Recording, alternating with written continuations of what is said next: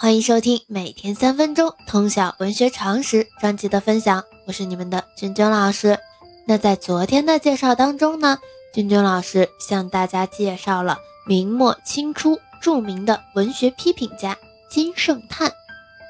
他曾点评六才子书，即《离骚》《庄子》《史记》《杜诗》《西厢记》《水浒传》，他对《水浒传》的艺术特点的分析颇有见地。那今天呢，我们要向大家介绍的是明末清初的思想家、史学家、文学家黄宗羲。那我们现在就开始今天的分享吧。黄宗羲字太冲，一字德彬，号南雷，别号黎州老人、黎州先生等，浙江绍兴府余姚县人，黄遵素长子，明末清初三大思想家之一。中国思想启蒙之父，那其实呢，黄宗羲在历史上的地位还是非常重要的，所以同学们一定要对他进行一个详细的了解。黄宗羲曾经领导复社进行反阉宦斗争，明亡参加抗清斗争，兵败后隐居著述。他学问极博，思想深邃，著有《明儒学案》《宋元学案》《明夷待访录》等等。他提出了天下为主。君为客的民主思想，限制了军权，保证人民的基本权利，抨击了封建君主专制制度，对以后的反专制斗争起到了积极的推动作用。黄宗羲一生著述大致以史学、经学、地理、律历、数学、诗文杂著为类，多至五十余种，三百多卷，其中最为重要的有《宋元学案》《明儒学案》。总结宋明理学思想，撰写的《明夷待访录》重视社会政治变革，对封建专制制度提出了怀疑。此外呢，还有《孟子诗说》《藏志或问》《破邪论》《思旧录》《易学象数论》《明文海》《金水经》《四明山志》等等。其诗文不是雕琢，富有民族气节和爱国精神。《柳敬亭传》曾被选入教材。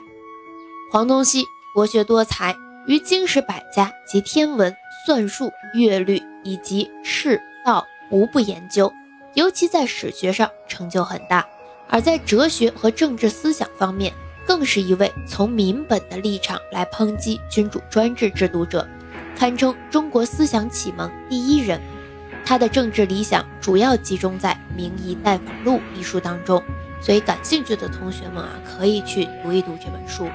明夷待访录》呢，一共。十三篇，该书通过抨击家天下的专制君主制度，向世人传递了光芒四射的民主精神。这在当时黑暗无比的社会环境下是极其难能可贵的。《元君》是《明夷待访录》的首篇，里面有很多他的一些观点。黄宗羲他提出的限制军权的另一个主张是设立丞相，他提出设立丞相一人，参加政事若干人。每日与其他大臣一起在便殿与天子共同议政。此外呢，黄宗羲在理论和实践上是一位杰出的教育家，在他的名著《明夷待访录》中专门列出了学校一章。他认为学校中也要悉讲时事时政，要明是非之理，也要对政府行为有所监督。认为学校的领导，也就是学官，需要有较大的权力，学校也应该广开言路。成为舆论场所，这种学校议政、参与是非判断、言论倡民主的观点，在当时非常新颖。黄宗羲反对单一的科举取士，主张使用多种渠道录取人才，以制度防止高官子弟凭借长辈权势，在录取过程中以不正当的方式胜过平民，扩大了录取的对象，包括小吏、会绝学的人，比如说。历算、乐律、测望、战侯、火器、水利等绝学，尚书言事者等等。黄宗羲并认为学贵履贱，经世致用这种理论实践并重的教育学习观点，和他深受阳明学中知行合一、知行并进的观点影响密不可分。黄宗羲在今浙江宁波、绍兴等地办学讲学，培养了很多学生。著名的弟子，比如万思彤、万思大、全祖望、张学成等等。在赋税思想方面呢，黄宗羲对经济的观点由现代学者秦晖总结。历史上的税费改革不止一次，但每次税费改革后，由于当时社会政治环境的局限性，农民负担在下降一段时间后，又涨到了一个比改革前更高的水平。明清思想家黄宗羲称之为“积累莫反之害”，称为黄宗羲定律。在文学方面呢，黄宗羲主张文学应当反映现实社会，表达作者的真实情感，这具有现实主义的特点。他的《明儒学案》是具有划时代意义的哲学史专著，他开创了中国编写学术思想史的先河，标志着中国学术史题材的主要形式。学案体臻于完善和成熟。黄宗羲的《明儒学案》以及其后开始草创并由后人和学生共同合作完成的《宋元学案》，这两部著作在中国史学史上具有非常重要的地位。它开创了中国史学上的新题材，即学案体。学案体以学派分类的方式介绍了一定时代的学术史，这种题材被清人取用。成为编写中国古代学术史的主要方式。全书共立案十九个，六十二卷，记叙述学者二百余人。